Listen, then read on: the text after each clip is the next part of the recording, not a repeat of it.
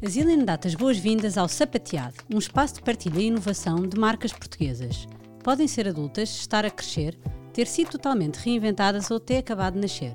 O que vamos descobrir, ao ritmo de cada uma, é a magia dos bastidores e a arte de dançar num mercado cada vez mais exigente. Sou Madalena Beirão, shoe lover e fundadora da Zillion e vou partilhar contigo conversas terapêuticas entre empreendedores para colocarmos em perspectiva a construção de produtos e marcas e descobrirmos juntos como é calçar os sapatos do outro.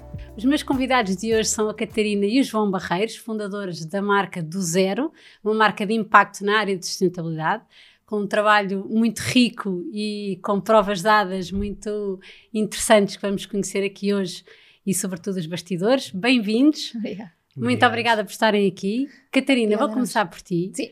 Uh, estudaste arquitetura, tens uma, um sentido estético e uma componente estética muito apurada. Depois trabalhaste, uh, ainda estudaste gestão e marketing, trabalhaste em luxo, uh, com, em marcas de, de moda Uhum. e dizias-te muito consumista. E era. E era muito consumista. Como é que começou este, esta passagem radical de 180 graus de, de- de muito consumo e de, e de viver na área do luxo para de repente eh, começar um trabalho de desperdício zero, de começar a, a, a largar tudo o que não é muito importante? Eh, como é que foi essa mudança? Porque tem que ter sido uma mudança radical. radical e que tem que ter vindo muito de dentro. Sim. Uh, porque estás com uma cara super feliz, portanto foi Sim. uma ótima mudança. Foi uma ótima decisão. Uh, uma ótima decisão. Como é que tudo começou? Ora, hum, eu, eu trabalhava em, em, luxo, efetivamente, mas, mas como qualquer miúda de 20 anos trabalha em luxo, não ganhava um ordenado para pagar marcas de luxo, não é? Ah, então, eu era muito consumista em fast fashion, naquelas ah, marcas que tipicamente copiam um bocadinho o que, o que as marcas mais high-end fazem. Um, e o que pequenos criadores fazem. Mas eu sempre adorei moda e antes de estar a trabalhar em luxo, eu tinha um, um projeto com um amigo fotógrafo em que entrevistávamos quer modelos, quer designers portugueses um, e, e começámos a sentir um bocadinho as dores do que era o crescimento de uma marca pequena, uh, do que era ter grandes marcas de fast fashion a, a copiar uh, o que faziam, de, de a- da apropriação e do sentido de impotência que, que, que estes uh, criadores tinham em relação a essa apropriação por parte das marcas gran- grandes que podiam fazer o que, o que lhes apetecesse. E isso, de uma maneira uh, ética, deixava-me muito incomodada. Certo. E quando fui trabalhar para o segmento de luxo, ah, percebi que as marcas de luxo também eram copiadas pelo fast fashion, mas percebi que havia uma, uma indústria que devia ser o expoente máximo de- da honestidade de alguma maneira, porque se formos ver como é que grandes casas de haute couture que- começaram, não é? Era a valorização do trabalho artesão, era estar 20 anos a ensinar uma pessoa a fazer uma carteira de pele da maneira correta e depois, passados esses 20 anos, é que essas pessoas estavam aptas a ser oficialmente artesãos da marca E que ainda hoje é assim, não é? e que ainda hoje Sim. é assim, em grandes casas de, de, de moda. Um, e percebi que houve uma espécie de uma massificação do, do, do luxo, que de uma maneira, de certa maneira foi democrática, mas que de outra maneira veio uh, validar, Desvalorizar. Veio, veio desvalorizar o trabalho uh, artesanal e o trabalho prestigiado, o trabalho efetivamente especializado, e veio aceder a um, a um público, veio legitimar um, um, um público que não quer saber o que fazer ao dinheiro. E, e eu fazia muita confusão estar a vender para pessoas que chegavam uma. Eu não vendia, eu estava no marketing, mas vendia de certa maneira, não é? Marketing Certo. vende. Uh, e, e não, não desfazendo, acho que toda a gente tem direito a fazer o que, o que vai entender, desde que não magoou ninguém com, com o seu dinheiro e que tenha o dinheiro de origem uh, justa e digna, assim, que não ande a enganar ninguém, nem a maltratar ninguém. Mas fazia-me alguma confusão alguém chegar à loja e dizer quer todas as carteiras brancas que, que vocês tiverem cá e sair de lá com 100 mil euros em malas e nem sequer sabia. Quer dizer, não, não, aquilo era, era só o estourar dinheiro. E eu percebi que o mercado do luxo estava, estava muito assim. E por muito que eu adoro esta componente artística e esta componente que a moda tem de nos fazer sentir hum, especiais, únicos, diferentes, nos fazer sentir a nossa voz, de valorizar, porque existe quem faça essa valorização dos pequenos artesãos. Aliás, o João gosta muito de uma marca hum, que é a Brunello Cucinelli, que obviamente não temos nada da Brunello Cucinelli, porque, eh, enfim, temos uma carteira. Uh, mas que, que faz esta valorização. Eles Sim. pagam cinco vezes mais às pessoas, eles- a aldeia tornaram a aldeia Sim. toda virada para a marca, põem as ovelhas a ouvir ópera, tratam-nas com leite. de- é, é- é inacreditável a marca. Uhum. E para mim o luxo está nesses, nesses detalhes, não é? E de repente E na pensei. forma como se faz. E na forma como se faz, na forma como se é ética, quer dizer, a partir do momento em que uma marca cobra muito por uma peça, pode pagar de maneira digna às pessoas que Claro. trabalham. E o twist dessa marca é que não é uma marca, é uma filosofia. É uma filosofia. Eles tentam que assim seja Exatamente, vendido, não é? exatamente. E acredito que seja genuíno da parte do, do Sim, acho que Bruno, bastem vê-lo Sim. ver, vê-lo a falar, que se Sim. percebe. Um, mas pronto, eu acre- acredito neste papel do propósito da moda e do propósito das marcas. Mas depois conheci este senhor, que está aqui sentado ao meu lado, que me dizia um, uma célebre frase, não sei se podes ser tu a dizê-la, Não, não, não. não? Uh, de como é que eu tinha uh, poetas tão bons nos meus livros da mesinha de cabeceira uh, e depois comprava fast fashion. E isso era uma contradição. Isso- que eu vivia numa contradição. Porque eu sabia perfeitamente o que é que estava por trás do mundo do fast fashion onde eu comprava. E eu dizia-lhe, mas eu adoro moda e não tenho dinheiro para comprar ele Certo. dizia, mas isso é uma contradição, não é? Se tu adoras a moda e adoras, como é que tu és tão consumista e tu sabes o que é que está por trás, tu és a pessoa mais justiceira que eu conheço, este, sentido de justiça social para ti é tão profundo e tu compras fast fashion. Disse, certo, mas imagina, o que é que eu vou vestir? Pronto, há tantas opções, tipo, compras menos, não... E, e pronto, e efetivamente eu comecei a trabalhar cedo e ganhava dinheiro hum, e vivia em casa dos meus pais, então gastava aquilo que eu hoje vejo que é um absurdo em roupa.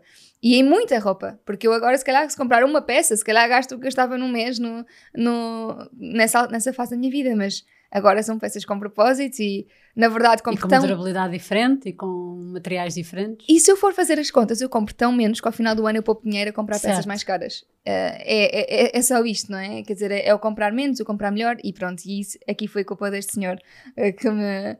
Que volta e meia, sem me fazer sentir muito culpada, só me dizia: é só porque eu acho que não faz sentido, porque tu és uma. Sou um influenciador de influenciadores. Exato. Exato. A honra, o prestígio. Mas foi, portanto, foi intrínseco mais ou menos. Ou Porque, seja, no fundo ele olhava para ti e dizia: És tão consistente e tão coerente, só há aqui este desajuste que eu não, Não, percebo. não vi só esse. não havia só esse, havia várias. essas, essas contradições também são giras, obviamente. Claro que sim. às vezes não estão é, conscientes. E Sim. acho que esse foi o meu único papel aqui. Eras o Não grilo. era consciente, nada mais. O grilo da. Sim, porque às vezes nós não pensamos, não paramos É para isso, pensar é a fundo sobre determinadas coisas. Porque imaginem, É se, se- se me disser, ok, percebo, mas quero, ok, tranquilo.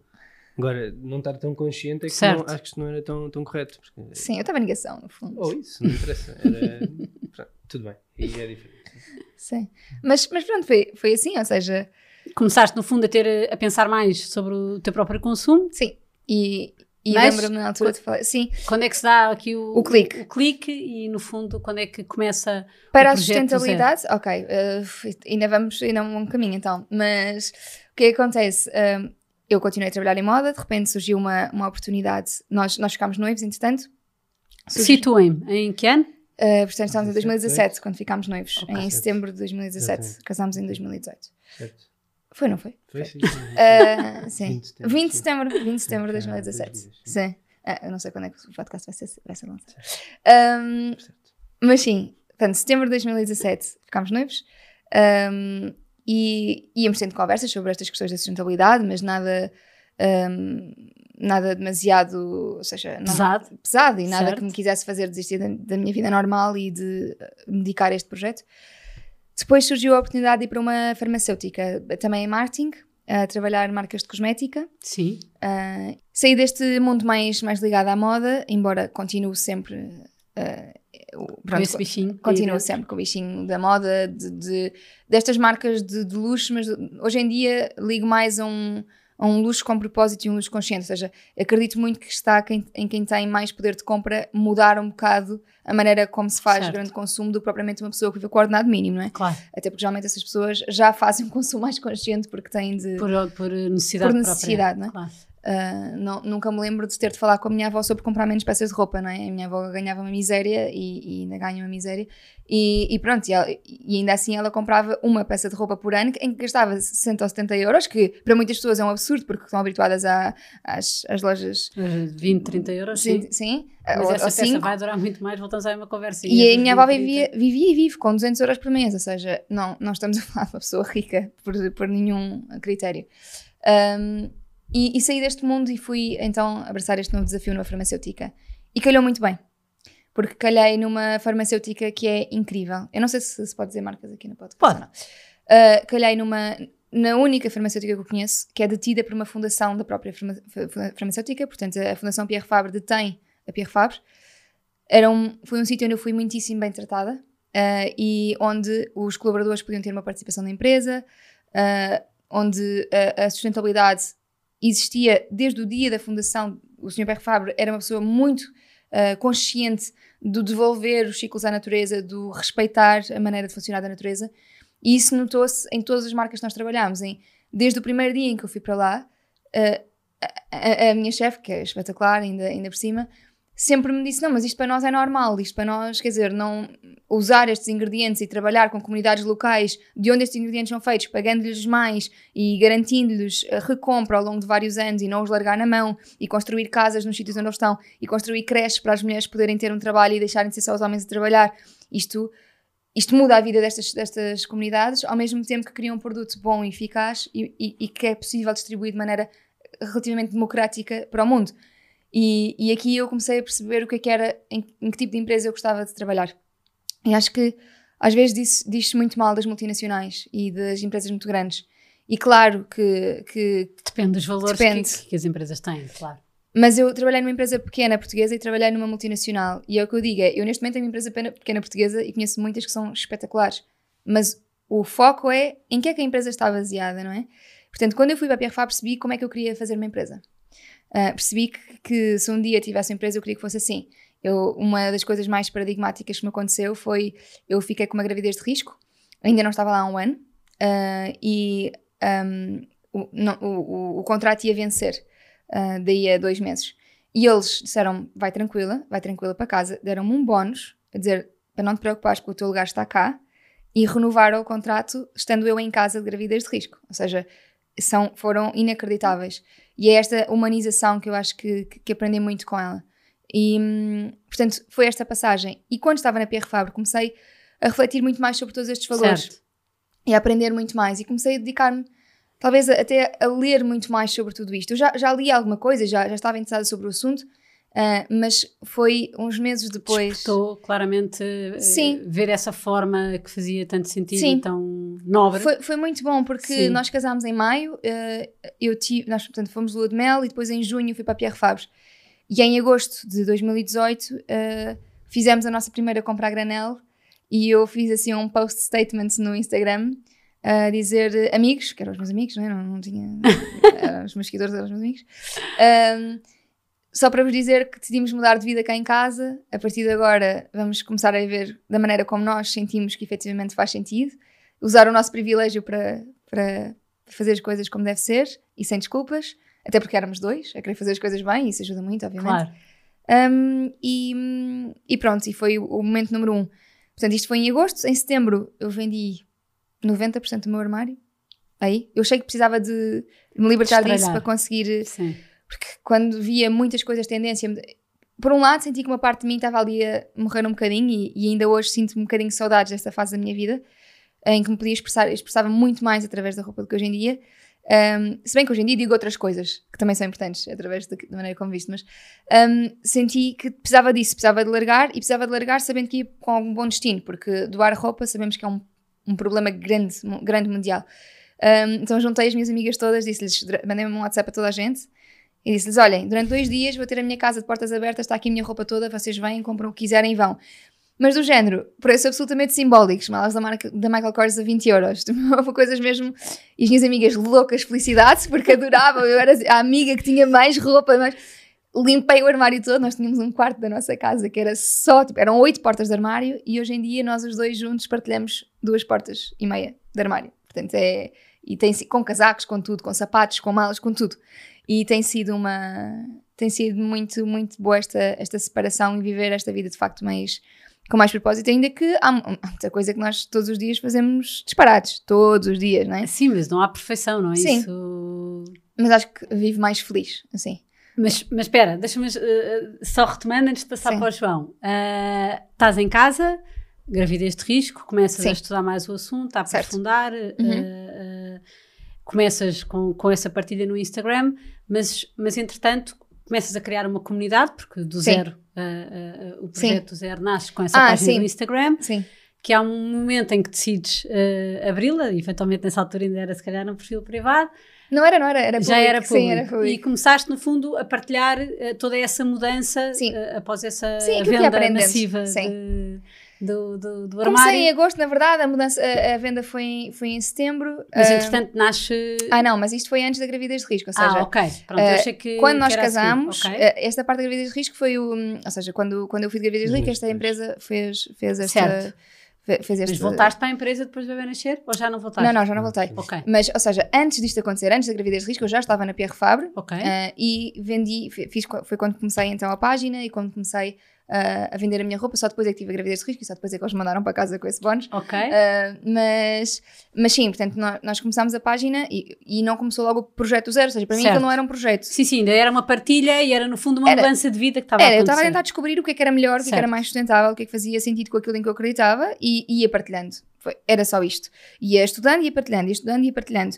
Depois, a gravidez de risco o que deu foi o contexto para eu ter mais tempo para me Certo. dedicar a estudar Certo. estes, estes assuntos. Portanto, nós, ah, eu engravidei da Graça em janeiro de 2019, certo? Descobrimos no dia antes dos Hum, teus anos ou a seguir aos teus anos. Sim. Uh, portanto, final de janeiro. Um, e passado uns meses é que tive então o descolamento da placenta e, e- e que fiquei, tive que ficar mais em casa. Mas foi essa altura em que efetivamente me dediquei mais a estudar e mais a ir pesquisar a fundo. Ou seja, E a consolidar, no fundo, conhecimento que ia. sim, porque eu sou um bocado um rato de biblioteca. Esta, Sim. esta é uma coisa que, que até às vezes é um bocado estranha dizer. Eu adoro estudar, adoro, é verdade, adoro. Quer dizer, ninguém faz dois mestrados porque não gosta de estudar. Certo. Eh, aliás, eu, eu costumo dizer, não me servir, a- não é pelo canudo, estou um bocado nas tintas porque eu nem sequer trabalho na área em que fiz mestrados, mas ehm, eu gosto É pelo efetivamente de conhecimento que estudar. adquires, sim. Sim, gosto efetivamente de estudar e, eh, o- e ainda há pouco tempo tive vontade de, de continuar a estudar. E, e uma amiga estava-me a perguntar, mas, mas, mas porquê, Catarina? Tipo, tu podes fazer exatamente a mesma coisa sem ter esse, essa cenourinha ao fundo. Eu sim, mas eu, eu acho que a cenourinha ao fundo faz com que eu seja mais consistente. E não é que sirva para nada, porque eu não uso isso em nada. Quer dizer, não, não é que ando por aí a, a pôr no Instagram uh, o que é que eu tenho, as minhas habilitações. isso é um bocado indiferente para aquilo que eu faço. Uh, mas eu adoro efetivamente estudar. E então ia aprofundando, ia fazendo. uh, não, não lhes vou chamar revisões sist- sistemáticas porque não são revisões, não são avaliadas por pares, não. Mas ia avaliando o que é que havia de literatura científica sobre os temas, ia Certo. fazendo pesquisas, pronto. E, e aí fiquei com muito mais tempo quando fiquei em casa, não é? Um, se bem que os primeiros dias em casa, as primeiras semanas, foram a ver filmes, a chorar e a comer batatas fritas. Mas, mas depois melhorou. Depois melhorou. Coitado, o João chegava a casa, estava eu no sofá. Mas o que é que se passa? Eu, Não eu não consegui cozinhar, eu não consegui fazer nada, eu estou assim inútil. E João, tipo, estás a gerar uma vida dentro de ti, tu não és inútil. Mas, mas foi difícil. Foi difícil. É muita transformação. Sim, hormonas. João, já volto Eu. a ti, Tá, Catarina. já foi eu falo muito.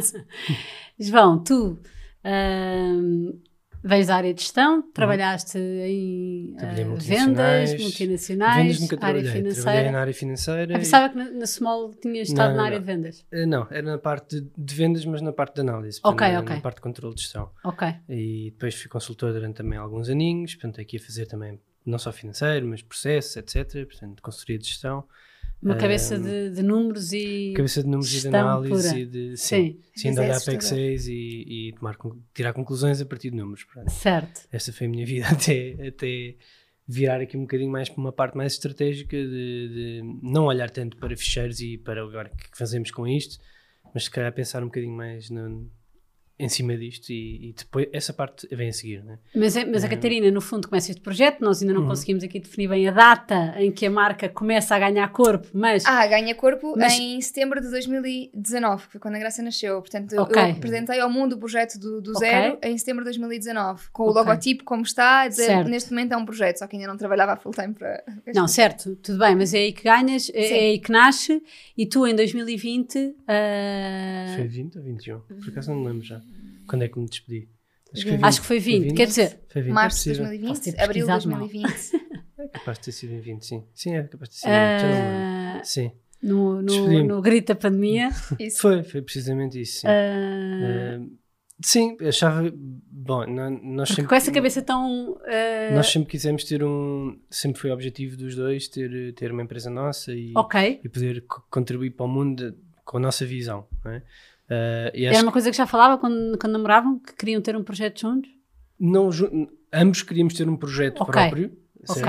Uh, o juntos nunca foi falado, mas acabou por ir fazendo sentido, certo. porque acabou por ser um bocadinho visão familiar, quase, né? ou missão familiar, uh, ir, ir, por aqui.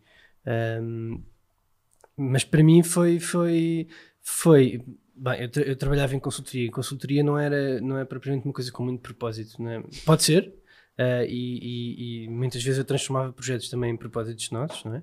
Uh, porque nós efetivamente estamos a ajudar empresas a ser melhores. Portanto, certo. isto em si também é um bom propósito, não é? É troco de muito dinheiro, essa parte, enfim, já não tem tanto propósito, uh, mas. mas Será um propósito também. Dinheiro. Exatamente, exatamente. Mas pronto, acabava por. A, a, minha voz não era tão ouvida, não é? Não, tinha, não, não conseguia fazer tudo aquilo que queria, nem quando queria, embora tivesse muita liberdade para fazer. Então achei que fazia. Achámos os dois isto foi muito discutido, obviamente. Isto, quando a Catarina se, se, despediu, eh, foi altamente discutido, não é? O que é que, ok, vamos ter um ordenado agora. E agora, o que é que nós fazemos se isto corre mal? E pronto, é nós pensamos, pá, primeiro não vai correr mal. E, e depois se correr, voltamos, se correr, mudamos a estratégia. Se correr, paciência, não é? Eu, Temos dois braços para trabalhar. Felizmente eu não ganhava nada mal, portanto estamos ok. Uh, pronto. O momento a seguir, eu vou-me despedir. acho que já foi um bocadinho mais complicado. Quanto porque, tempo é que passou? Do, de tu saís, um Catarina, ano, tu, João? Um ano e qualquer coisa, não é? Um ano e qualquer coisa. Um ano e tu entraste em 2021, estou a pensar agora, porque 21. nós já tínhamos a loja. Já tínhamos. E a loja foi em novembro, Foi em de novembro. 2021. É isso, foi em 21, foi em fevereiro Ok. de 2021. É que eu me 2020, despedi. exatamente. Despedi-me em 2021, sim, em fevereiro. Sim. Portanto, há um ano e, um ano e quase dois, né? Quase dois Uhum. anos. Ahm, aí já foi um bocadinho mais complicado, porque estávamos a meter os ovos todos no mesmo cesto? Sim. E em termos de risco é muito, muito maior, não é? Isto, Explicar aos pais é muito Sim. mais difícil. isto, isto na minha cabeça de analisar números é péssimo, não é? Porque, mas eu também já estava Não entra fase- aí, não é? Como assim? Não, Não, não não, podemos. Não, esta Quer- fórmula não dizer- resulta do risco todo concentrado. Ent- resultar resulta, mas o esforço para resultar é muito maior. Sim. não é? Então nós, nós, é, como estávamos a falar há bocado em off, né? é um bocadinho, nós temos que estar 24 horas por dia concentrados nisto para garantir que as coisas funcionam, porque há salários para pagar, há- a empresa tem que gerar dinheiro, senão não conseguimos pagar salários, nem, nem sequer digo os nossos, digo dos nossos funcionários. Sim. Portanto, essa, essa parte aí eh, tem, tem um risco muito grande e, e hoje em dia pesa bastante e acho que quando os dois decidimos vamos criar uma empresa e vamos, vamos estar focados nisto, Essa acho parte. que foi muito ingênuo Sim, da nossa parte. Sim. Eh, embora eu tivesse todos os conhecimentos do mundo sobre isso e sobre impostos, etc, etc, acho que quando na prática se tem que fazer e tem que se pagar, aí é que a pessoa fica, A pessoa, ok. De repente não dormiu à noite, Se calhar- percebe. Se Já- é como já calhar- acon- aconteceu. Sim. No dia em que. Essa Sim, história é engraçada. No dia em que o João, no primeiro dia em que o João trabalhou full time para, para a nossa empresa, ele esse dia passou a noite toda acordado. Sim. Toda, toda. Ele, ele fez direta. Ele disse tipo. Ele, eu disse, mas mas não consegues dormir porque ele. Eu não sei, Catarina, não sei explicar. Isto, isto é muito intenso. Eu de repente, tipo, É Um peso sim. nos ombros. É, muita mas é mesmo. sim, É, muita um peso coisa. muito grande. E, e, sabes, não é? Eh, há, há de facto um peso muito grande em cima Sim. de nós quando temos ordenados para pagar, não é? Não, ah, e, Sem dúvida. E há muito estrangulamento ah, em relação àquilo que as empresas podem fazer. Também não é nada que não, que não, que não, não, tínhamos já falado. mais, não é? Não, claro. Ainda estamos nas partes Sim. relativamente boas. Portanto, não é? o, o João fez uma coisa que geralmente não faz, que Sim. é usar Saiu o de- espírito louco e otimista Sim, da sair Catarina. da zona de conforto. Foi e- embebido. Sim. tu influenciaste-me a mim. Eu sou, eu sou bastante aventureiro, mas com. Com, mas- muito, mas com na muita cabeça, medição de na ca- cabeça. de- Depois, depois ponho os pés na terra e ok, isso era muito fixe, mas calma, Exato. calma, porque há filhos, há família, há toda, mil e uma coisas que temos que garantir que correm bem. Portanto, mas aqui foi. Tu sonhas foi- e ele puxa-te à terra. Às vezes sim. sim. O João também 90% gosta de sonhar, só que eu tenho muito mais. Drive para, para seguir esse sonho. Não, Eu- não, não, entendo. não sei se é drive, eu, eu tenho acessos de loucura às vezes. Pronto, é, é o que é. E sou, e sou otimista por natureza, embora trabalhando em sustentabilidade, isto passa para ser um contrassenso, mas sou efetivamente otimista por natureza. Sim, e acho não, que eu não. depois, quando eu meto uma coisa na cabeça, eu vou e acabou. E não. E tá, e vai dar. E o João é mais cauteloso, Mas de eu alguma tenho muitas maneira. dúvidas sempre. Sim, eu E- também, também as tenho, mas eu penso nelas depois. Ou seja, Sim, eu não. O caminho, a, o caminho a de Sim. dar as Nós, respostas. Eu nós acho temos duas visões muito diferentes Sim, de fazer sim. estas coisas, que é a Catarina pensa e ok, não quer saber da consequência agora, eu sei que vai ter, não quer saber agora. Depois avalia. Avance. Sim. Eu não, eu, eu penso numa coisa e prevês depois faço tudo. três planos. Ok, temos plano A, B e C. E- Reconheço perfeitamente. Eu Estou estou a Pronto. identificar Pronto, perfeitamente. então, então às vezes chocamos, eu- eu- acho- eh, temos que nos adaptar, não é? E acabamos por nos adaptar ao longo do tempo. Eu já não faço três planos, já faço dois. Vais acabar a fazer um E eu ao meio. o João antes de me meter nos E a problemas. Catarina fala, pronto. E aí decidimos e faz sentido ou não faz sentido e temos sempre ali dois ou três dias em que estamos a pensar no assunto. Já não é simplesmente bora lá e acabou, né? Eh, isto é uma aprendizagem, obviamente, não é? claro. Eh, mas faz parte e, e temos que nos adaptar ambos, não é? Não, Sem dúvida. nessa parte acho que é giro até. Acho que crescemos. Sim. Enquanto casal até, não é? À custa É. de, de desavenças, mas sim. O quê? Sim, mas é sempre. Quer dizer, a pessoa não cresce com, só com Não, facilidades, claro. não é? Não, mas é, ou seja, pelo contrário. Quando é que eu senti que, tinha- que era a altura ideal para me despedir? Quando a minha filha nasceu, quer dizer, isto não faz sentido nenhum na cabeça do o João ficou dizendo, mas é agora que tu achas que.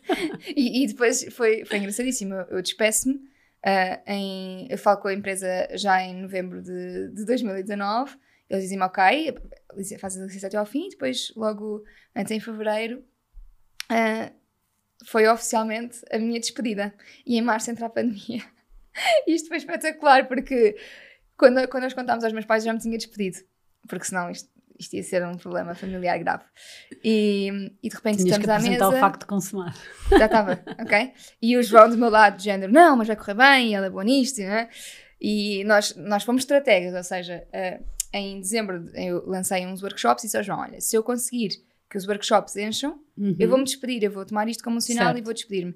E encheram cinco edições de cada um, portanto, eh, foi... Acho que eu pusesse deadline até. Foste tu que puseste o deadline, foste tu. E efetivamente houve aqui esta gestão, porque também, efetivamente, nós tínhamos uma casa para pagar, tínhamos e temos, e Claro. uma filha, quer dizer, não. Sim, não- é loucura que é ver, não é? loucura, mas atenção, Mas com- o dinheiro é nosso, com não é? realidade, não, claro. não, não, Claro. não cai do céu e vem do nosso trabalho e de, é, é da família, não é? Nós vemos este, temos esta visão um bocado, se calhar, até old school, de um orçamento familiar conjunto, que é o que nos faz Uhum. sentido, que o dinheiro é da família e é com este dinheiro que tem de dar para tudo, para os projetos pessoais e profissionais. E então, quando me despedi, lembro-me de estar num jantar de família em casa dos meus pais e dizer: Olhem, hum, eu despedi-me da Pierre Fabre. O meu pai, A Graça tinha três meses. três meses. Eu, o, o, 3, 4. O, o meu pai, isto, isto foi antes de irmos todos de férias em família para a neve. E lembras-te? O meu pai ficou a olhar para mim. Eu não sei se ele teve, se teve vontade de gritar e não conseguiu, só, sei que só isso som, se o que foi. Disse-me: Como? Eu despedi-me. E a minha mãe disse: Tu despediste de um trabalho onde te deram um bónus quando tu foste para casa e onde eras bem tratada e onde a tua chefe te valorizava e te punha a ti a apresentar as ideias que tu tiveste, porque tinham sido tuas e, tu- e de uma empresa onde tu gostaste de trabalhar, tu despediste de uma multinacional onde ganhavas um absurdo de bem para o trabalho, que porque em, em termos de marketing, o marketing não é super bem pago e ali efetivamente era valorizado. Tu estás louca! Depois de estás não sei quantos meses em, em licenças, não sei o quê, tu despediste-te. E o João dizia, não, mas vai correr tudo bem, vai não sei o quê. Pronto, entramos em, eh, entramos em pandemia. E eu, eu só, olhava, só via os olhos dos meus pais a caírem sobre nós. E pronto, e depois quando o João se diz, vou Teve despedir. a vantagem de ter-se o confinamento e, portanto, tiveram menos presentes. Sim, tiveram menos, sim, sim, sim. Chatearam um bocadinho menos, mas Foste menos confrontada. foi. Então, quando, disseram, quando dissemos que o João ia despedir-se, acho que aí foi. E foi Pronto, perderam. Perderam a cabeça. Pronto, eles estão. Vamos dar Perderam por a cabeça. perdido, perca total. E acho que o meu pai só, só começou a deixar de estar preocupado no dia em que veio visitar a loja que nós compramos. Ele chega à loja e diz: Isto é vosso? Eu, Sim, nós compramos. E eles dizem: Isto é o vosso sítio onde trabalho? Eu, sim, a partir de agora sim. Isto não é uma brincadeira. Eu, não, Não. pai, isto não é uma brincadeira. isto não é mais uma daquelas coisas de eu ter 13 anos e fazer colares de miçangas para vender às amigas das, da mãe. Não. É, mas eu acho que foi, foi aí, não é? Porque até lá nós éramos os loucos. E ainda Sim. somos um bocadinho. Sim, mas eu acho que é isso. É, há sempre, uma, há sempre um, um caminho que tem que se provar porque nem toda a gente acredita. É, verdade. no Os teus pais nisso eram muito mais supportive. Uhum. Eles, eles estavam sempre, acho muito bem, é agora, vou fazer essas coisas, com pés e cabeça, mas vocês eram muito Hum. melhores. A marca nasce com a comunidade, depois passa para o site, no fundo começaste a materializar todas as informações que querias partilhar no blog e a seguir vem o podcast. Como é que, ah, e só depois a loja, como é, que, como é que sentiste esse crescimento Uh, e como é, que foram, como é que foram avançando? Como é que nasce essa necessidade desses formatos todos até chegar à loja? Um, eu acho que a pandemia foi uma altura uh, para os criadores de conteúdo uh, foi muito prolífera, de alguma maneira. Uhum. Não, não querendo fazer de uma situação efetivamente triste e lamentável uma coisa boa. Uh, e, Mas há sempre oportunidades. Há, há uns, há, há, houve Uns aqui oportunidades, certo. sim. E, e houve muita coisa que, que as pessoas estavam mais disponíveis para o online, mais disponíveis para. estavam com mais sede de falar com outras pessoas e de se relacionar com outras pessoas, então. E tinham tempo também. E tinham Sim. mais. Depende das pessoas, Algumas. pais com filhos em casa, mais ou menos. Sim. Ah, mas houve muito este crescimento online e depois houve muito as pessoas estarem a trabalhar e querem estar a ouvir um podcast porque estavam a trabalhar em casa, então podiam. E eu sentia, eu adoro falar, como se já percebeu pelo facto de eu falar imenso e estar sempre a atropelar o João. Desculpa, João, estás habituada, sabe o que é. O- este formato de podcast para mim fazia muito sentido, porque a sustentabilidade tem temas muito difíceis, muito, muito difíceis, que não se conseguem explicar num post de Instagram. Certo. E há uma componente de empatia que é preciso passar e que através de um, de um, de um- de um texto é muito difícil passar, mesmo através de um vídeo é muito difícil passar. E sentia que o formato podcast me ajudava ne- nesse sentido. Portanto, desde os vídeos que fomos fazendo aos, aos lives, às fotos e, e a passar para o podcast, para mim foi um tentar chegar mais perto da minha comunidade. E, e é uma das coisas que eu tenho mais saudades neste momento é de- do podcast, que está parado desde o ano passado. Ah, de- não, desde o início deste ano, na verdade. Ahm, mas tenho saudades, mas quero fazê-lo bem e, portanto, preciso mesmo de tempo, que é uma coisa que agora escasseia. Escasseia, e, e olha, eu acho que é das coisas mais difíceis e pergunto quando é que. Quando, Quando é que que se faz fase, tempo, em que não é? fase da vida da, Quando é que começa a empresa-? Temos que é pensar nisso que- outra vez, se calhar, né? Ah, Acho que é uma. Uma boa...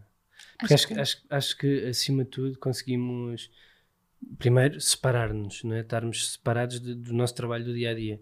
E segundo, estarmos a conversar e estarmos a conversar sobre temas que interessam, sim, acho que, acho que também nos ajuda a nossa sanidade mental Sim. também, não é? É, É. fundamental também É, encontrarmos é. escapes dentro do. Sim, É, exatamente. E sair da rotina, acaba-se por sair Sim. da rotina, não é? Uhum. E, e se com isso pudermos também acrescentar valor a outras pessoas, porreiro. E acho que a É. última temporada nisso foi boa, Foi. porque foi. Embora esta não tenha tido tanto sucesso, Porque é mais científica. mas acho que efetivamente foi a melhor em termos de conhecimento Conteúdo. aportado, não é? em termos de conteúdo. Ah, mas eu- eu, acho também, e, acho que isto é um. agora estamos um bocadinho a desviar, mas acho, acho que isto é um problema também das redes sociais. Não é? Acho que as pessoas estão muito à procura daquele conteúdo muito rápido, aquele quick fix de ok, quer saber disto e, é e tudo tem, cada vez mais e é rápido. tudo É cada vez mais rápido. Isso é muito TikToks e coisas do género, Sim, não é? eu vejo, E- eu, tenho filhos nessa idade dos TikToks e, Sim, é e um a rapidez com que é? tudo passa. E Para acho- quem vive do digital, isto é muito nada. preocupante, Sim. porque É. eu dou para mim até de fazer vídeos parvos e pequeninos de coisas básicas da vida, porque são esses que me vão ajudar a trazer a minha comunidade de volta e o algoritmo a trazer as pessoas a Sim. ficar na minha Pois, página. mais do que a comunidade do algoritmo, não é? E essa, pa- essa parte aí é que é super difícil porque, porque não estamos a. Lá ver, nós não estamos Deixas de fazer o que estás a acreditar. É isso, não- eh, E- porque e- esse vídeo curtinho, É isso. na verdade, até achas que não vai acrescentar, mas tens que dar a volta. E não é que não acreditamos nesse vídeo, mas é. Acrescentar, uma acrescenta sempre. pequenina. Só que não acrescenta tudo aquilo que era necessário, não é? Não, vamos lá ver, nós não, não, não desfazendo, mas isto não é para vender um biquíni, não é? Claro, Isto não é simplesmente uma fotografia de um biquíni Claro. toma lá e olha, é muito giro. Não. Há aqui tanta coisa por trás. Se calhar se quisermos vender o biquíni, vamos vender a história de como é que o biquíni nasceu, não é? Ou qual é o material daquele biquíni, onde é que foi feito, por quem é que E foi as feito. marcas é fazem, fazem, vendem Sim. produtos com propósito, fazem isso. É isso. É A. Mist vende biquinis, mas vende inclusão. Ou a Exatamente. vende biquinis, mas vende O material. circularidade. Sim. São- Mas não é, é, é difícil uh, hoje em dia e para os criadores de conteúdo acho que isso é super difícil. E acho que este podcast veio um bocadinho contracorrente, não é? Foi um bocadinho. Vamos falar com, com a malta que sabe, não é? Vamos falar com cientistas. E, e isso não tem tanta adesão porque para já é muito mais tempo, não é? Estamos a falar ali de conversas de uma hora. não super não estamos de uma hora, interessante. 40 Meia hora. minutos, meia hora, 40 minutos. mas é super interessante. Eu, eu é super, sou sim, sim, uma sim. fã. E eu, Sim. eu senti uma coisa muito importante para a minha vida, que é aprendizagem. Ou Sim. seja, Exatamente. eu senti que aprendi muito. Eu estava a entrevistar aquelas pessoas e a aprender e a pensar Sim. tipo, que temos de as ouvir, que temos, porque, por exemplo, a, a- a Júlia Seixas, que foi, que foi convidada, ela também trabalha com o Parlamento, mas devia estar. Deviam ouvi-la, deviam efetivamente pôr em prática aquilo que ela, que ela diz, porque ah, não- nós temos cientistas brilhantes em Portugal. Nós Sim. temos o João Pedro Gouveia do projeto Drawdown, é português, ele está cá. Ele, qualquer político pode falar com ele e perguntar-lhe o que é que eu posso fazer. E ele vai falar-vos de energia descentralizada e vai falar-vos e vai dar soluções. E portanto, ou a falar com uh, cientistas mais jovens, biólogos também convidei, um que trabalha com insetos, outro trabalha com carbono, biodiverso, e estamos a falar de miúdos da minha idade, eu estou a dizer miúdos, mas não é o Claro, que é. és uma miúda. Uh, Sinto-me uma miúda, uh, já que o velhote, uh, mas estamos a falar de pessoas no- nos 30, não é? Que nos 30, 20, calma. 20 30, sei, é certo, eu sei, mas uh, Na 20, primeira metade dos 30, calma. Pronto. Perdão, isto é uma meses. discussão nossa. Porquê? Porque o João é financeiro, mas é péssimo fazer contas. Nós temos 4 anos e 11 meses de diferença. E ele diz que arredonda para 4. Não, arredonda Claro. para São 5, 4 anos João. de escolaridade. É São assim que se 5 conta. anos de diferença. Pronto, isto é um tema. 92, 88, 4. Uhum. Na idade arredonda sempre abaixo. É inacreditável, é inacreditável. Ou seja, trouxemos estas pessoas que ainda por cima são ótimas comunicadoras. Não, não, não estamos a falar de cientistas aborrecidos. Este é um Claro. estereótipo que havia Sim, sim, sim. há não sei quantos anos do cientista que estava fechado É minha sobre mãe, si. Não, a tua mãe ainda é uma pessoa- uma pessoa super eh, dinâmica a falar. Eu lembro-me dela falar sobre aquele projeto que fez de limpeza das, de- daqueles lagares de azeite. E, Uhum. Quer dizer, Os efluentes de azeite. Sim. sim, Não são conversas chatas. não eh, são conversas coisas- chatas, exatamente. são coisas interessantes em que podemos a- Exatamente. a- Mas já de ter aprender. o mindset para aí. É diferente. Não tem, Mas o não que é- falta, eu acho, é esse. Eu- Esse mindset é dado pela educação. E Sim. é preciso uma reforma do sistema educativo. Sem dúvida. E, e isto é a base para tudo. Para Falar tudo. de reciclagem aos miúdos é pôr um penso na ferida de uma ferida de uma operação de coração aberto. Sim, Ou seja, falar como é que deves consumir. não é? Sim. sim, é, é explicar-lhes o. Sim, mas o ensino é, é- mas é, é- é é na reciclagem, é na, é na sustentabilidade, é nas áreas todas. O ensino É. está parado. Certo, é- está estagnado. Não há reformas do programa educativo. o- Educação financeira em o- Portugal é mentira, não é? Zero, não Que existe. que As disciplinas há, assustador, 10 anos, há 30 anos atrás, o, o programa é praticamente igual. E se nós já sentíamos que não era assim tão útil ah, e, que a, e que a aplicabilidade era discutível, nula, sim. hoje então a distância É é, enorme. é enorme. E, portanto, os como é que estamos a, a- a formar os profissionais do mercado Da amanhã, não da é? amanhã, Com coisas que com hoje já coisas que, que não. hoje já não fazem eu acho, sentido. acho que mais do que se Ah, formar os profissionais, não estamos a formar pessoas que conscientes. não é? Certo. É é porque é assustador, a pessoa não sabe o que é votar, a pessoa não sabe o que é preencher um IRS, não sabe o que é que são impostos, não sabe nada disto. Isto é assustador, não é? E nós temos Isso bastante literacia parte- financeira e descobrimos Claro, muita coisa, Sim. eh, sobretudo o João, não é? Pessoa, eh, finanças é vida. Mas de repente, quando fizemos a empresa, fomos descobrindo impostos e taxas Sim, e taxinhas e que não sabíamos que existiam. Sim. Portanto, esta E falta que é a dor de é? cabeça de qualquer eh, Certo. empresa em Portugal, se- Certo. sobretudo nas eh, micros e Porque, pequenas. porque se vai e- descobrindo, porque não há uma coisa, estrutura consolidada que Sim. diga agora vamos criar Sim, uma sim, sim, empresa. e sim. tal. Tens tu, é tudo uma. Não, e é tudo uma complicação. Tudo, tu, não há, não- nada é fluido, tempo. nada funciona de maneira fácil. E depois as equipas são pequenas, como é óbvio, Claro, não é? Estamos a falar de canivetes empresas pequenas.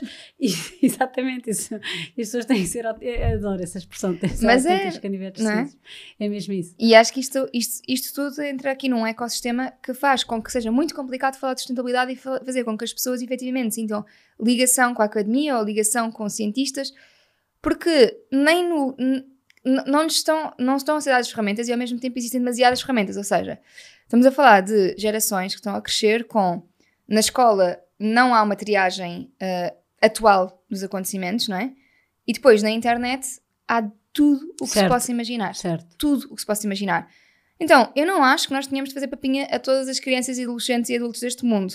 Acho que é preciso é estimular o espírito crítico. Certo. Porque eu e o João somos uh, marido e mulher, gostamos muito um do outro e discordamos fundamentalmente em, em muita coisa na nossa vida. Mas é assim que as coisas. Ou seja, porquê? Porque este sentido crítico nos permite dizer, ok, eu percebo que tu, que tu, que tu, que tu pensas assim, dado o contexto em que tu cresceste, viveste e a maneira como tu és, faz sentido que penses assim, não gosto menos de ti por isso, mas eu não concordo. E, e está, e, e é preciso saber não concordar, porque nós vivemos bem ou mal numa democracia que, não sendo um sistema perfeito, tem muitos problemas. É melhor do que uma ditadura, é melhor do que outros temas. O João vai discordar de mim sobre se é melhor do que uma monarquia ou não, Ahm, mas, ou uma é um monarquia democrática. político. É um Pronto, pronto, já vamos entrar nesse pronto. Tudo Não bem. política. Mas nós podemos discordar de, de muita É coisa. saudável discordar. É saudável e perceber que pessoas com contextos diferentes vão ter Quando opiniões diferentes. demasiado. Sim, às vezes irritamos também. Se calhar pode ser essa a nossa próxima temporada de podcast, falar sobre assuntos eh, difíceis da então. em que não, Acho bem, em que não bem, concordamos. que é. Para, para as pessoas aprenderem a discutir com empatia, que também é importante, não é? Eu não, não odeio o João por ter uma, uma opinião diferente de mim em relação ao assunto. Ele não me odeia a mim, quer dizer, nós eh, continuamos a dormir na mesma cama, portanto, continuamos a criar uma filha juntos e, e a trabalhar juntos. E a admirarem-se pela Sim, diferença. Ora claro. está. E isso é difícil explicar. Há muita polarização no- no- na nossa, nossa sociedade em que as pessoas ou são contra ou são a favor de uma coisa e às vezes estamos a falar de temas muito Não, diferentes. e às vezes estamos a falar, e, e muitas vezes as pessoas estão a falar de, de- de assuntos que não estudaram e que não sabem, e esse é o problema também. Sim, Ah, e estão a dar a sua visão. de- Sim. sem, Isso nota-se na maneira como Ouvem. se vota em Portugal. sim. não é? Quer dizer, a maior parte das pessoas não, não sabe o que é, que é o programa político, nunca leu um programa político na vida, não, não faz ideia do que é que eh, o PS e o PSD têm de diferente, não, não, não, não, não, não fazem ideia. É verdade, isto, isto acontece e não estou a desvalorizar nada nem ninguém, eu própria não sei muita coisa, ou seja, e não acho que isto seja apontar o dedo a quem não, não, Não, lê claro os, que não. os, os programas. É, as pessoas estão saturadas, trabalham muitas horas por dia, não têm tempo para nada e pedem-nos para tomar uma decisão que é absolutamente importante sem efetivamente poderem sentar-se, pensar, estudar e, e resolver um assunto. Pronto, Calma, Isso é. tens um dia de reflexão. Sério. não, não dá, não é? Como é, que se, como é que se cria uma sociedade assim, não é?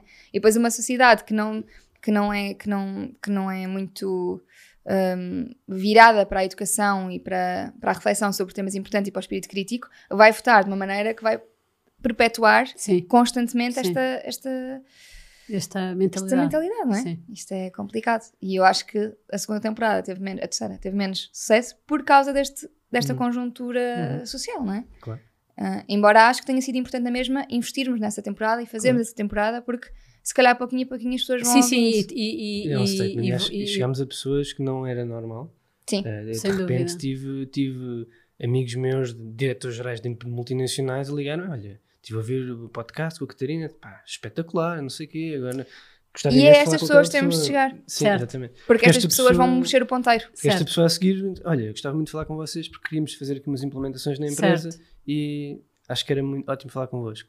Isto, isto faz, faz imensa Faz- diferença. claro. Portanto, chegamos Permite- a públicos diferentes, eh, mas públicos, se calhar, não, não digo mais importantes, mas igualmente importantes e que se calhar vão conseguir mexer muito mais rapidamente as coisas. Isso acho que foi, foi incrível. Uhum. Por isso, teve mais sucesso do que aparentemente acham. Sim, em Ah, números não, mas em. em- É Sim, mas às vezes os números não são tudo. Sim, Desculpa. É todos, isso. De todo, de todo. De todo. É verdade. É uma aprendizagem também, minha. eu também tenho essa discussão dos números às vezes. Ah, Quem é que tem, quem é que liga mais aos números? é o Eduardo. É o Eduardo. Ok. Não, porque eu, porque eu- é um bocadinho como a Catarina estava a dizer, às vezes ah, as ideias vêm e, e os projetos e não, e não há logo a materialização ah, financeira nunca há, da coisa. sim. E, depois há, e há coisas que tu consegues chegar ah, a outros públicos, a outros, a outros formatos e não consegues medir tudo logo Ah, é instantaneamente. impossível. E portanto, essa, às vezes, Sim. essa, essa medição eh, gera algum. Desconforto. Sim, Eu- eu e é óbvio, porque há coisas de facto que têm que ser eh, Quantificáveis planificadas, e- quantificadas, etc. Mas há coisas que tu também sentes e que não consegues explicar muito bem. Enfim, Eu acho, acho que nós, nós, por acaso, para aí há uma semana ou duas, estávamos no. Fomos, fomos de viagem, não sei para onde, e nós ouvimos muito podcasts, muitos mesmo. E então nas viagens é a nossa companhia. E estávamos a ouvir um, precisamente do fundador da Patagónia, que o Ivan, Sim. que tem um nome esquisitíssimo, Não tem nada. Chinardo ou Chinardo, ou como é que ele se chama.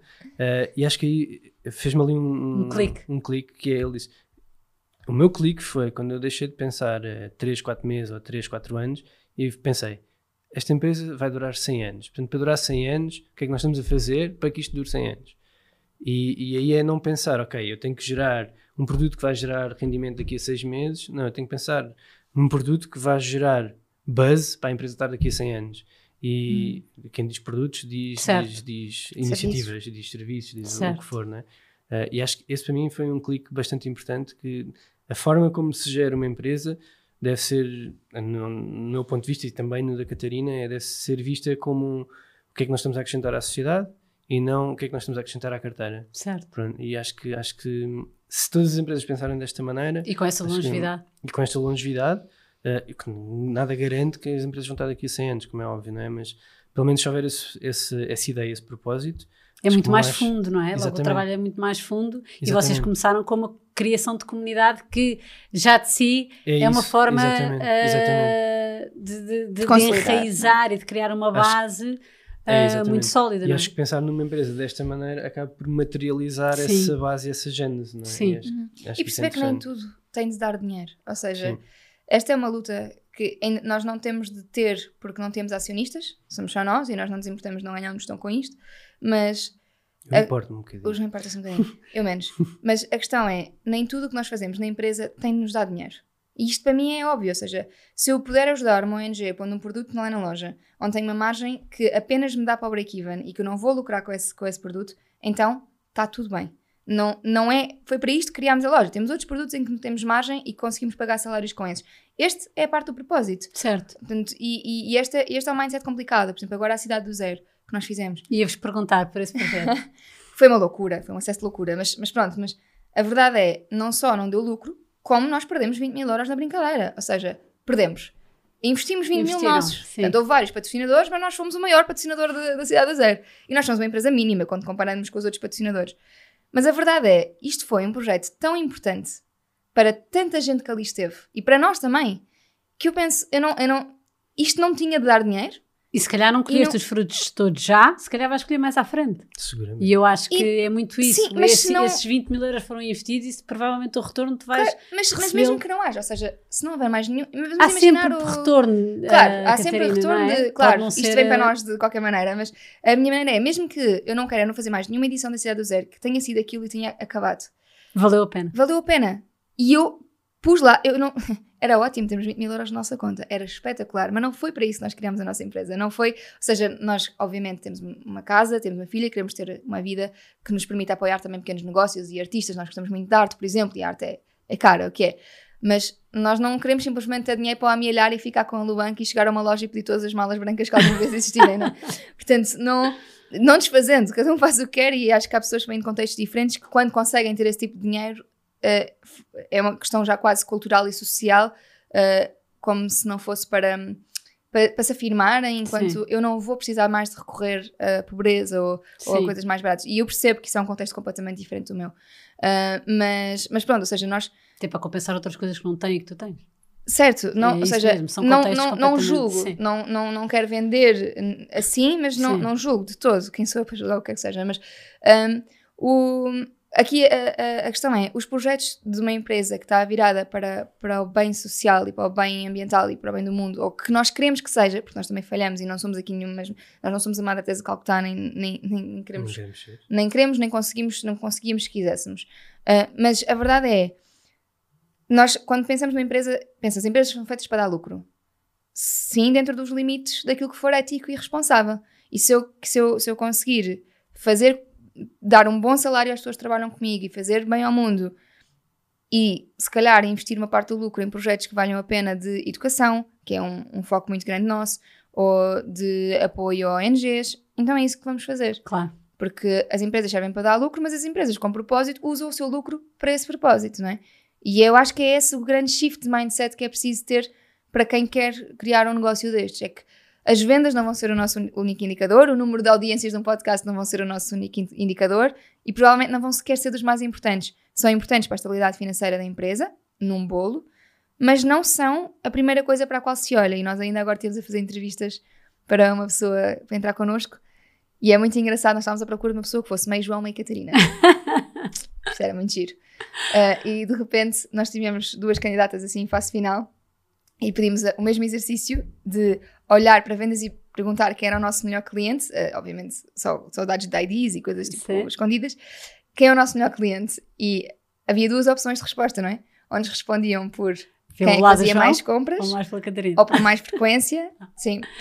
E, e ah, uma das Ambas pessoas... responderam as duas coisas. Sim, mas Não concluíram mas, nada. não, não, concluíram coisas diferentes. Ou seja, uma delas disse: a melhor cliente é a que faz mais, mais volume de encomendas, porque uma que te faça mais, mais compras com um volume menor é um cliente que é muito mais difícil, porque tens de enviar várias encomendas, estás a perder mais dinheiro e mais tempo com este cliente, porque aquele dá-te mais valor com menos encomendas. A outra pessoa respondeu: o cliente que é melhor é o cliente que faz mais encomendas, porque é um cliente muito mais fiel e que muito provavelmente vai falar, cada vez que sabe a encomenda, vai falar a alguém, vai, vai ser um cliente que vai ter muito mais ah, amor ao projeto e, e que vai falar mais de outras pessoas. A resposta certa não é essa. Nós queremos os dois clientes. Nós queremos os dois clientes, Essa é a obviamente. resposta certa. Mas foi, mas, foi, mas foi engraçado que as duas responderam coisas diferentes e o João concordou mais com uma e eu concordei mais com outra, não é? E isto é engraçado de ver, não é nem certo É, nem errado, normal. é, é E engraçado. qual é que vai entrar? Por acaso, em relação a esta pergunta, é que é. É a que está mais alinhada com ele, sendo Mas- que essa, essa pessoa também disse que a outra cliente também era importante. Bastante. né? Sim, sim. Ela deu precisamente as mesmas justificações, simplesmente disse: Mas, acho Mas que é do volume grande ou da sentido. frequência? É do Do volume, é do volume, volume. Ok. Mas por, por outros motivos, não, não por causa desse. ok. Sim. Mas ele justificou. Mas justificou e foi. Sim. Sim, e, e- e- e a verdade é, nós precisamos, de, de, para o cara aqui, precisamos de uma pessoa mais que, puxa, que nos puxasse bastante Uhum. à terra, me puxasse à terra, porque eu vou sempre ser a idiota de serviço, portanto, Tão bom. não, Em relação à loja, ela nasce com o propósito de dar resposta a muitos pedidos que tu tinhas, ah, que vocês tinham em termos de, de- de produtos, de, Uhum. de- de serviços, não, mas produtos. ah, serviços, vá, maioritariamente. mais para frente. Certo. Como é, que, como é que nasce essa seleção desses produtos? Ah, sei que teve um crescimento muito grande do ponto de vista de portfólio ah, e, e- e muito rápido. Uhum. Como, é que, como é que foi essa evolução?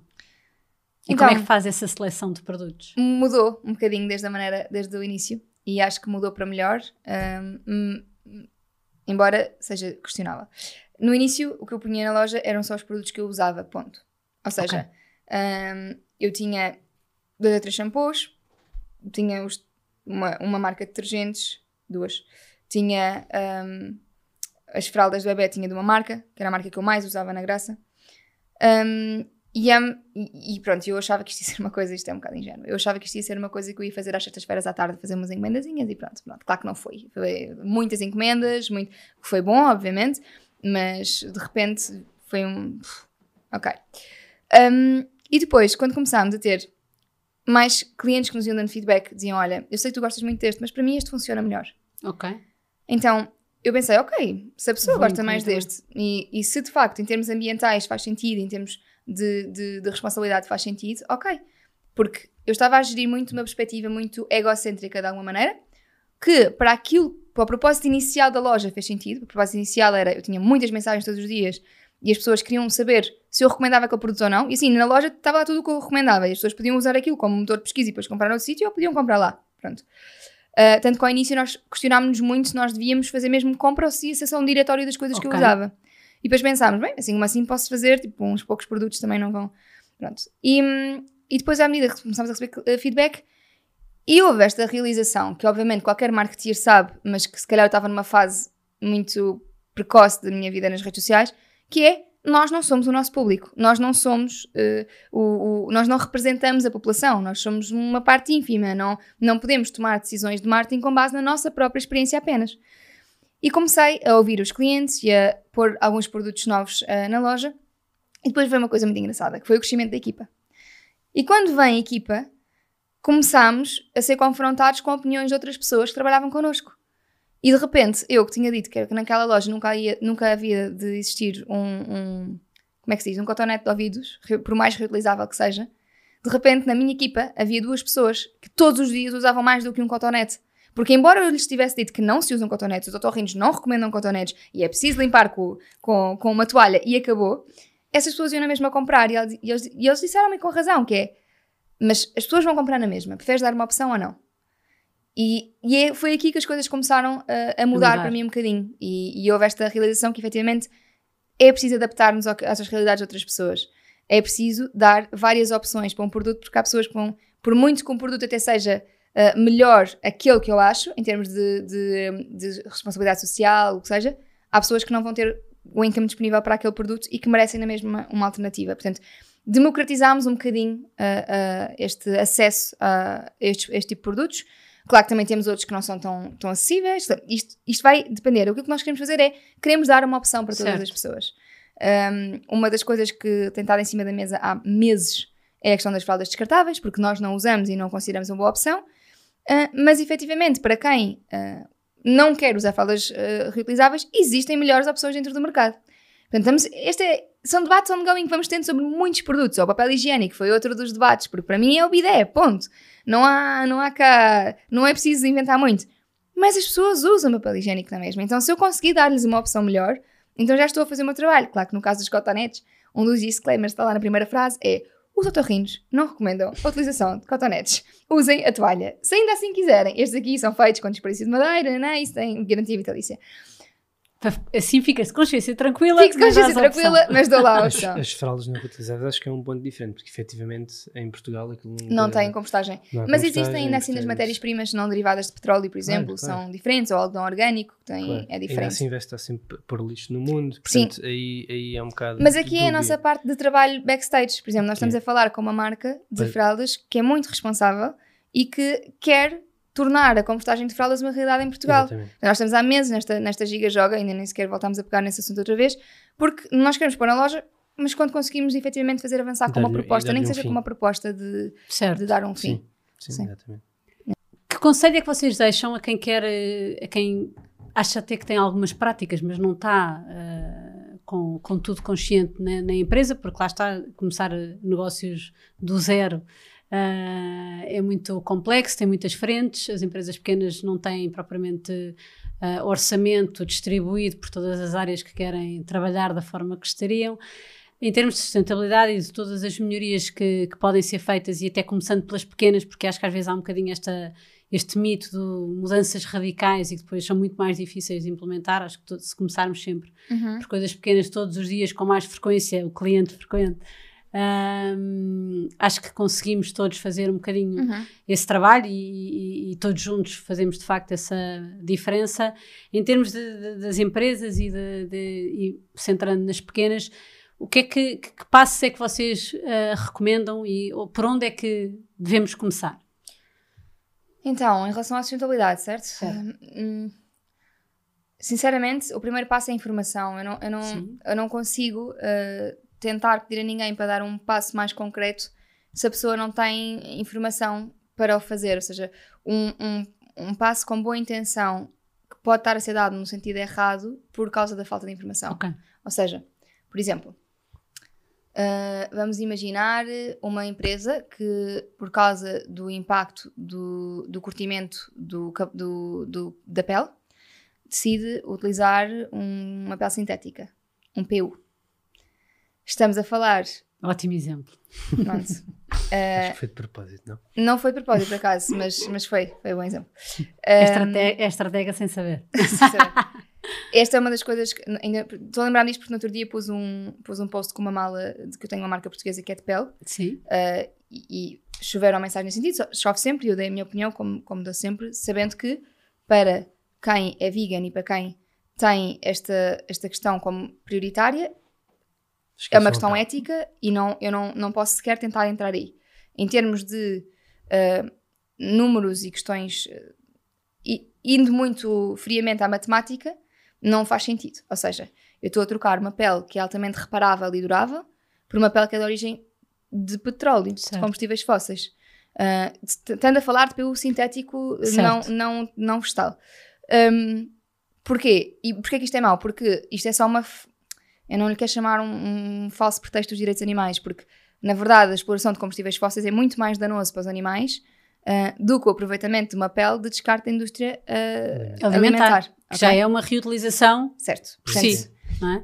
isto, isto é um tema. Uh, ou seja, há muito boa vontade, mas depois pode haver coisas que não estão a ser bem feitas. Mas também há empresas que conseguem fazer o melhor dos dois mundos. E nós trabalhamos com uma delas, a Volvo, que conseguiu desenvolver um- uma pele vegetal de desperdícios de, de, de- da indústria alimentar e quê, não é? e que é muito resistente. Também é muito cara.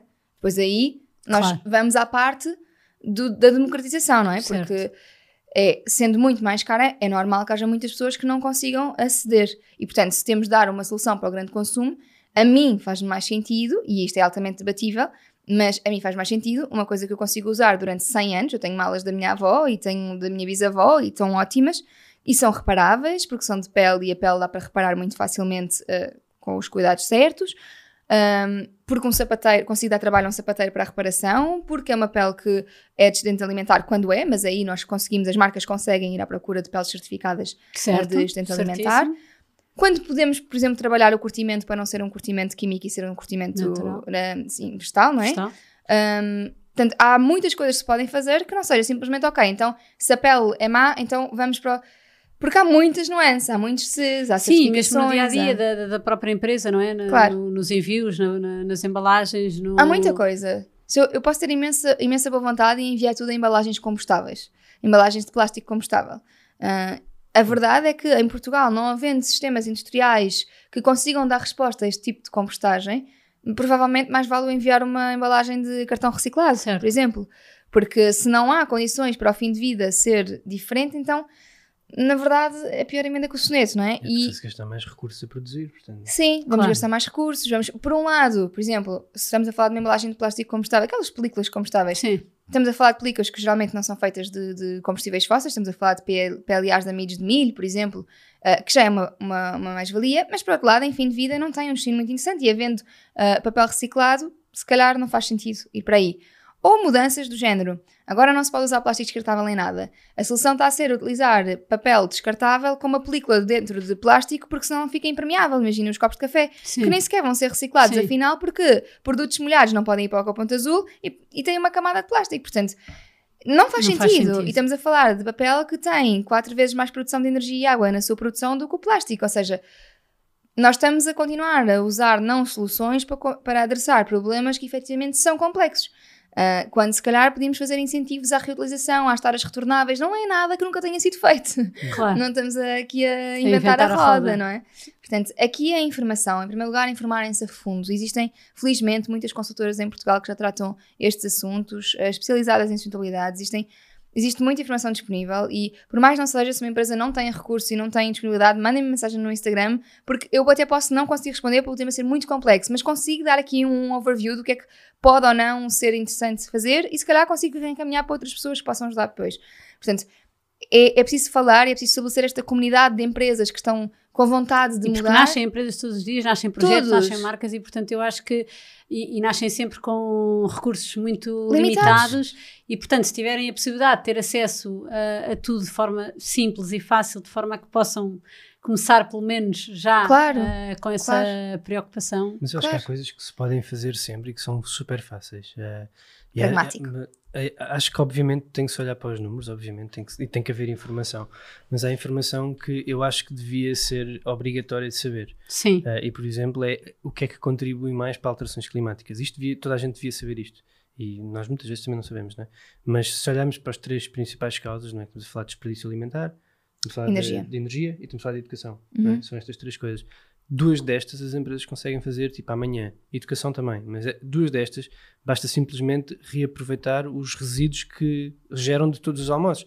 Vamos compostar isto. Eh, se forem empresas Isso não grandes, evita o desperdício alimentar, João Pedro, não andas a ouvir no Instagram. não evita, mas Compostar tratam. comida não evita o desperdício alimentar. Compostar comida evita, evita emissões de metano na- no aterro. Mas isto já ajuda. É na mesma desperdício alimentar, Certo, fofito. Mas isto já, já ajuda, percebes? São coisas que facilmente Sim, ajudam a controlar as emissões. Sim. Obviamente que para evitar desperdício alimentar vai ter que haver educação, vamos ter que haver mudanças de hábitos de consumo. E isso não é tão rápido e tão fácil.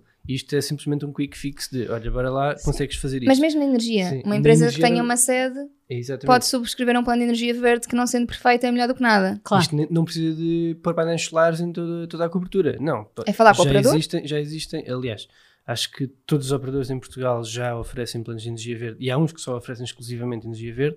Portanto, aqui também estamos a sinalizar às, às energéticas: olhem, nós queremos isto. Portanto, esqueçam lá essa parte das, das, das- queimar carvão e combustível fóssil, etc. Não, não, nós queremos energia verde.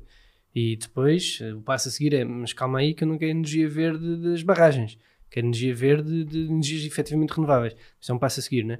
Mas há aqui coisas que são muito fáceis e mudar lâmpadas, mudar. Isto é, é, é básico, não é? E se, se puder lâmpadas de menor consumo, Certo. para já duram muito mais anos, não Claro. é? E vão consumir muito menos energia. É bom para toda a gente, não é? Ou Mas coisas isso- também que acho que a maior parte das empresas não se lembra, mas pensar nos colaboradores. Ou seja, isto é, parece óbvio, não é? Mas tratar bem as pessoas que trabalham connosco. Tratá-los como seres humanos, que se calhar há um dia que não estão a sentir-se bem e precisam de ficar em casa, ou que, ah, que têm direito a conseguir pagar uma casa com os seus rendimentos, ou portanto, por muito limitados que sejam os recursos, nós já nos deixámos de pagar salários a nós para efetivamente pagar de maneira digna as pessoas que trabalham connosco, não é? Quer dizer, claro que isto não é, não é bom para nós, mas nós temos outras fontes de rendimento também do Instagram, mas é preciso gerir financeiramente uma empresa a pensar em ordenados justos, não é a pensar, ok, vamos imaginar, nós trabalhamos em retalho, não é? Ah, o- nós vendemos produtos a, a- a X preço e os nossos concorrentes até vendem 5 cêntimos mais barato. Mas se este é o preço que eu preciso para conseguir pagar melhor aos meus funcionários, é esse o preço que eu vou pôr. Porque os funcionários, os meus concorrentes pagam a recibos verdes, o ordenado mínimo é um problema deles. Eu não vou fazer isso. E para eu não fazer isso, se tiver de aumentar meus, o preço dos meus produtos ligeiramente, então eu vou fazê-lo. Eu sei que diminuo, se calhar, a quantidade de pessoas a que chego, mas consigo, portanto, tem- temos de brincar aqui com a elasticidade do mercado, Claro. não é? Que é, por um lado, tenho que continuar a operar, por outro lado, tenho que operar se for de maneira justa. E se eu chegar a um ponto em que não dá para fazer de maneira justa, às vezes mais vale não abrir um negócio por muito, por muito boas intenções que sejam, porque abrir por abrir um, Claro. um, um- um negócio que vai gerar, vai perpetuar estes ciclos de pobreza no- no- nos, nos funcionários, não faz sentido, não é? Não, não é isso que, que, que se quer de uma empresa. Uma empresa tem, em primeiro lugar, de pensar que não existe sem os trabalhadores, não é? E isso também é uma, uma parte importante. Não, não querendo aqui ser eh, eh, muito. muito Sindicalista. Sim, não é sindicalistas, porque fazem falta em, algum- em- em muitos casos, mas não querendo estar a- a- a- aqui no- no- em posições muito extremistas, a verdade é esta: é nós, se não tivéssemos as pessoas que cá trabalham connosco, nós Claro. Não conseguiríamos dar, dar vazão àquilo que Sozinhos não, não fazemos não fazemos. Claro. E portanto, essas pessoas têm todo o direito a ter o mesmo eh, reconhecimento que nós pelo trabalho que fazem. Eu acho que se nós todos eh, conseguíssemos fazer aos outros aquilo que gostamos que nos façam a nós, isto era facílimo. Nós aprendemos isto em miúdos, E é não tão é? fácil, não é? Porque eh, é só isso. Tratarmos os outros, tratarmos as pessoas que trabalham connosco, os clientes. Temos um padrão de exigência connosco, estamos de ser bem tratados, partindo deste Claro. pressuposto, não é? Claro. Não estamos a ser maltratados. Por isso, às vezes é mesmo fácil, mas o bom senso ainda não se ensina, mas eu acho que acho que sim, que, sim, que se descomplicarmos tudo e, e, e formos mesmo para tratar bem e, e, e fazer com que as pessoas se sintam bem em nossa casa. Claro que eu não acho que as pessoas façam isso de propósito, ou seja, quem tem uma empresa não faz de propósito, às vezes para ser. Eu também já me passei montes de vezes. Ah, sim. mas- Acho é que às mas vezes temos natural tantas que- preocupações em cima de nós que Claro, nem sequer tipo, não estamos para nos lembrar de mais uma, não é? Não, não, e- e tem a ver com tem a ver com culturas, há bocado falavas nisso, não é? Com culturas de empresas, se, se, se, se o objetivo for, for, não for exatamente só numérico e não andarem todos a correr atrás de objetivos só Uhum. ah, financeiros e onde vale tudo para chegar aos objetivos, Claro. quer dizer, isso é uma cultura. Outra Uhum. cultura ah, é, é- esta que estamos aqui a falar, de no fundo ah, as pessoas serem o centro das organizações Claro. e os clientes serem o centro das organizações. Um, e tudo for, tudo, se tudo for humano, uh, à partida, uh, tudo o resto Uhum. virá de forma mais equilibrada. Para quem quer começar um projeto do zero, uh, que conselho vocês deixariam? Vai, vai tu. Não, força. Hum, então, estejam preparados para trabalhar muito. Isso é, é uma. Não querendo, mais uma vez, perpetuar esta cultura de trabalho que nos leva ao burnout, a verdade é um empreendedor vai trabalhar muito. Não, não há como. Não há. Sobretudo no, no contexto económico em que nós estamos inseridos, em Portugal, nós vamos ter de trabalhar muitas horas, muitas horas não remuneradas, muitas horas só para pagar impostos. Não- é, é o que é. Não há. E os impostos fazem falta, depois é toda uma discussão se, se, se estão a ser bem aplicados ou não, mas efetivamente. Sim, mas é uma carga falta. pesadíssima neste país, é, É assustador. É assustador. É assustador para os benefícios, não é? Porque nós, vemos, nós gostávamos de pagar às vezes melhor, mas para pagar mais 100 euros eu às vezes tenho que pagar mais 300. portanto, Certo. Não, não, não dá. Hum, porque o Estado também tem que ganhar mais 100. Eh, então, é prepara- estar preparados para trabalhar a sério e por muito sonhadora que a pessoa possa ser, porque eu acho que ninguém é empreendedor se não for minimamente sonhador. Acho mesmo que a pessoa tem de ter algum drive, alguma vontade de fazer alguma coisa, mas tem, tem, tem de ser este, tem de haver algum otimismo e algum sonho à mistura, mas também ter ao nosso lado ou ter dentro da nossa cabeça um grilo falante. Se não tiverem um grilo falante, podem casar-se com um. Ah, não este, este não dá, momento. Já não, já não dá Este grilo está ocupado. já estava ocupado este grilo. Ahm, mas ser trazido à terra, muitas vezes, que é, ok, quero fazer tudo, mas em querer fazer tudo, vou, vou destruir este meu propósito, eu vou arruinar a empresa e deixar de conseguir ah, existir e pagar os meus funcionários por causa de um sonho extra que tive? Se sim, não. Pronto. Ah, portanto, é estar preparados para, para trabalhar muito e perceber que há muitos empreendedores na mesma, na mesma luta. Então, todos nós estamos dispostos a falar uns com os outros. Ou, ou digo, Certo. 99% dos empreendedores estão dispostos a conversar. Ah, e é uma questão de. Partilhamos todas as mesmas dores, não é? Acho que nós aí estamos, estamos, estamos muito enviesados porque somos uma empresa, temos fins lucrativos, mas ainda assim temos um propósito e, tem, e, e e funcionamos muito na área do impacto. E existem muitas empresas na área do impacto em Portugal, o que é muito bom, e existem várias comunidades. E isto para nós é ótimo porque não estamos sozinhos, efetivamente, onde estivemos no evento onde notámos isto, e temos muitos fornecedores barra parceiros que esta é a vida deles. Então nós acabamos por estar aqui um bocado inseridos numa comunidade que não é a nossa de genes, mas é a nossa por uh, adoção, não é? Uhum. E, isso é giro. Eu, eu acho que eu gostava só de acrescentar aí uma coisa, e mais uma vez vou falar daquele podcast que ouvimos no outro dia. uh, que- Gostaste mesmo? que- acho que têm, ele tem, tem é, um, é um tipo muito esperto, um, com muita visão. E ele disse que um empreendedor, temos que olhar para o empreendedor como se fosse aquele adolescente uh, quase bêbado que quer fazer as coisas de forma diferente. Quer dizer, não, eu não vou fazer assim, isto não faz sentido nenhum, vou fazer assim. O empreendedor é isto, é fazer de forma diferente. Uh, portanto, vai ter que estar preparado para toda a gente dizer isso não é assim, isto é assim. Uh, Como os é- pagamentos imediatos. Exatamente. exatamente. Foi uma discussão nossa. Dizer, não, sim. nós pagamos no momento da encomenda. José, mas isso não faz sentido em nível financeiro. Tipo, não há empresas que paguem imediato. Tu precisas de pagar 30 dias para conseguires primeiro vender o produto. Não estás a perceber? Nós vamos fazer assim. Isto não é discutível. Eu não acho justo pagar-se a 30 dias aos fornecedores. Eles, eles libertam o produto, nós pagamos o produto. Isto foi uma Sim. discussão. Sim, exatamente. Ah, e aí é uma questão de princípio que nós adotámos como princípio da empresa, não é? Ah, mas não indo por aí, que acho que não, não era para aí que queríamos virar a pergunta. Desculpa. Ah, mas acho que têm que estar preparados para trabalhar muito, é verdade, e para ouvir muitos nãos e para ouvir muitos isso não é assim, isto é assim. Ah, portanto, de ser, de ser, de ter perseverança para manter o caminho que idealizaram, porque isso, essa parte é muito difícil. Mas saber Muito aprender difícil. também com essa. Porque às vezes é obstinação, não é? Sim. Há a diferença entre a perseverança Sim. e a obstinação. Eu também já Sim, sim, sim, sim. aprendi isso para mim. E pronto, isso pode ser outra aprendizagem. Por exemplo. Há muitas. Sim. Todos os dias há uma. Sim, sim, e ter muita humildade para aprender o caminho todo, porque é uma aprendizagem contínua. Acho eu Sim. até ao fim. É um É, desafio. é tipo prepararem-se para pagar impostos como se não houvesse amanhã. Não, ok. eu acho que o problema não é pagar. Prepararem-se para ter esse sócio. Sim, para ter esse Eh, sócio silencioso, silencioso. silencioso e tão. Certo. Não, o mais, o- para mim o pior não é. Lá está, eu, não, eu acho que eu acredito num Estado social em que efetivamente os nossos impostos contribuem para a sociedade e para quem tem menos. Ah, acho que está muito.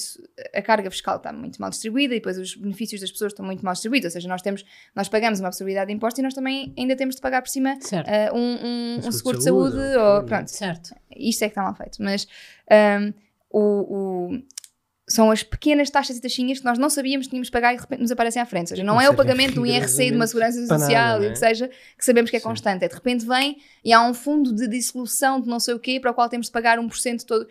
E depois de repente vem e há uma taxa que temos de pagar por respirar. E depois já há uma taxa que temos de pagar porque temos a secretária virada E para a frente não é só pagar, é a trabalheira que dá a pagar. Certo? É, não- E descobrir como é que se paga. E às, às vezes temos de mandar cartas para pagamentos. Cartas, nós estamos em 2022. temos de mandar cartas para pagamentos, não é? Quer dizer, ou ir até às finanças, ou ir até a. Quer dizer, não faz sentido absolutamente nenhum, não é? Um, e isto, pronto, isto aqui é uma dor de cabeça. Não? Para mim, o problema não é pagar impostos, é, Não. é a carga fiscal elevadíssima, a distribuição e estas surpresas que vamos tendo, para as quais não planeámos. Certo. Uma Sim. coisa é eu planear para. Quer dizer, 1% para uma empresa é muito. Se eu crescer mais ou menos 1%, faz diferença, não é? Quer dizer, não é, não é que eu possa não planear para mais 1% de impostos, mas pronto, são estas coisas, estas surpresas que vamos É, tendo na nossa Como vida. aquela surpresa de, ok, fechamos o ano, mas agora os dados vão, ser vão ter que ser disponibilizados, portanto, que são dados públicos é de acesso. Sim, mas tem de se pagar. Mas é, Exato. obrigatoriamente. é Tem que se pagar para nós darmos os dados para da darmos empresa. Os dados da nossa faturação, que é uma coisa que, enfim, Sim. não, não É descabido, tem- é não descabido, lógica não é? Como é que eu hei de nenhuma. pagar alguém para lhes dar os dados da Sim. minha empresa? É uma coisa que não, enfim, não. não- Sim. Vamos acabar eh, Vamos. com Em bom, uma vamos mensagem em bom. Deixa eu positiva para não ficar aqui tudo desanimado.